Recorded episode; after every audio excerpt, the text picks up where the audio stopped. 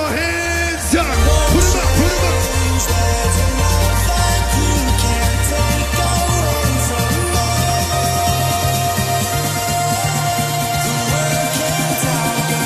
One, two, three.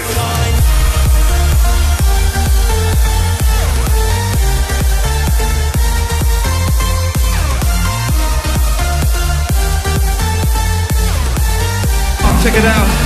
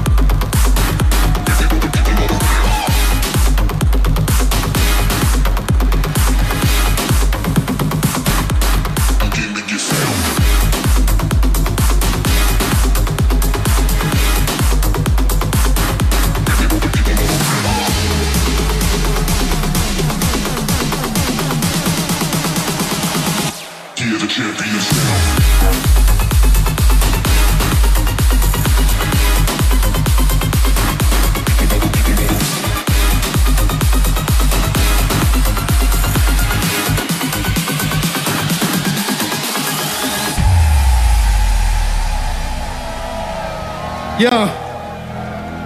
If this is your first time going to Ultra, raise your hand. If you've been second time. Your third time, let me see your hands up. And if you're happy, if you're having a good time, somebody scream!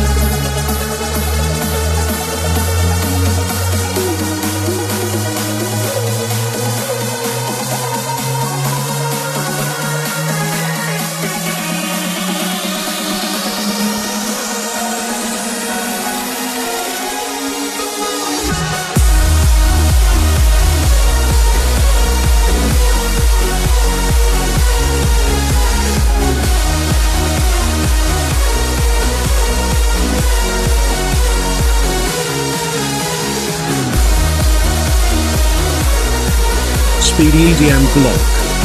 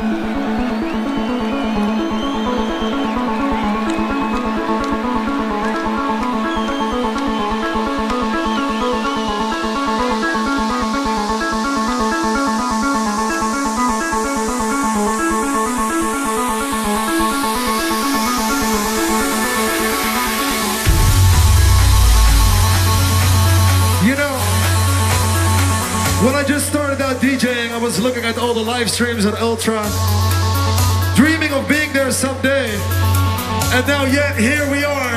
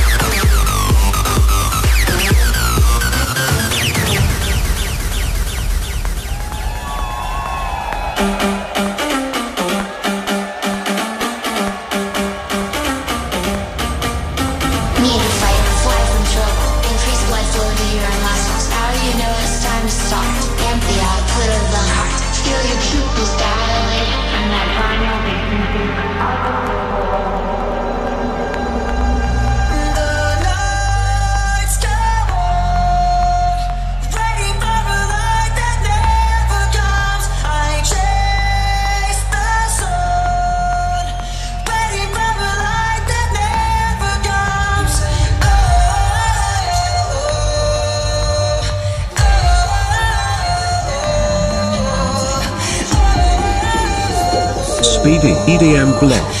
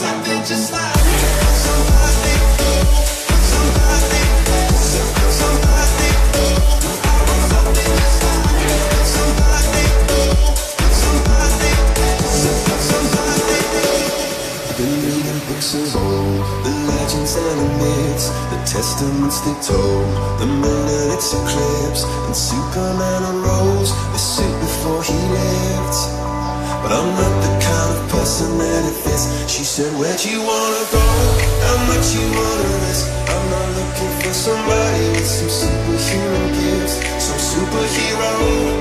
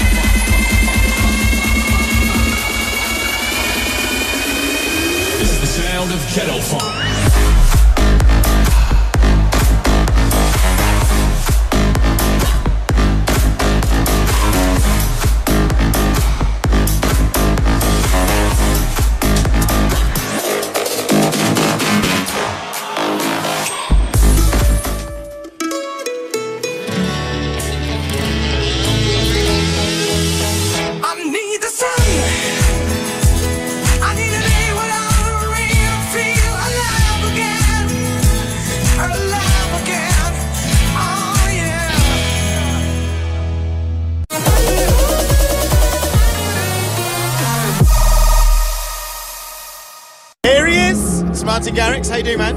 I'm good, how are you? Yeah, I'm good, I'm good.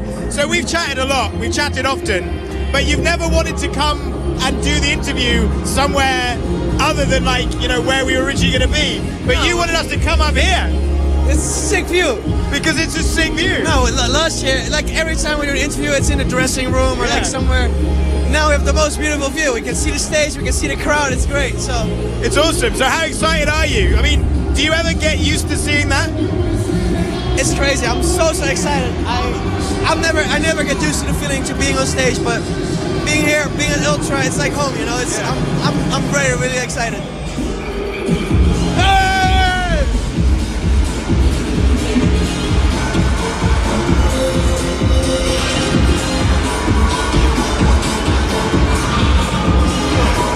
I, I just want to end the interview there. To be honest, that was bad. Okay, but just quickly, what can you uh, what can you promise that we're going to see and hear from you tonight? Lots of Martin Garrix music, new music, lots of energy. Just good vibes. I'm, I'm excited. All right, let's keep the good vibes going then. See you in a bit.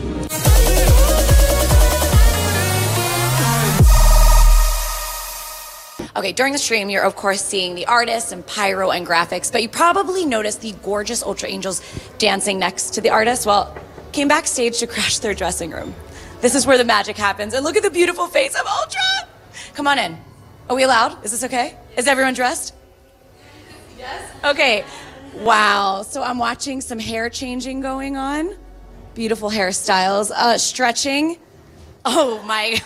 I am not going to attempt that. And then costumes. Yes. Hi, Jordan. hello. What is hello. going on back here? I feel like I just walked into another world. Well, we're in the middle of changing right now, so we're switching costumes. Uh, we got hair, doing a little touch up, and then a complete costume change. How many costume changes do you have during the show? Usually three. Okay. So is that new hair each time, new outfit?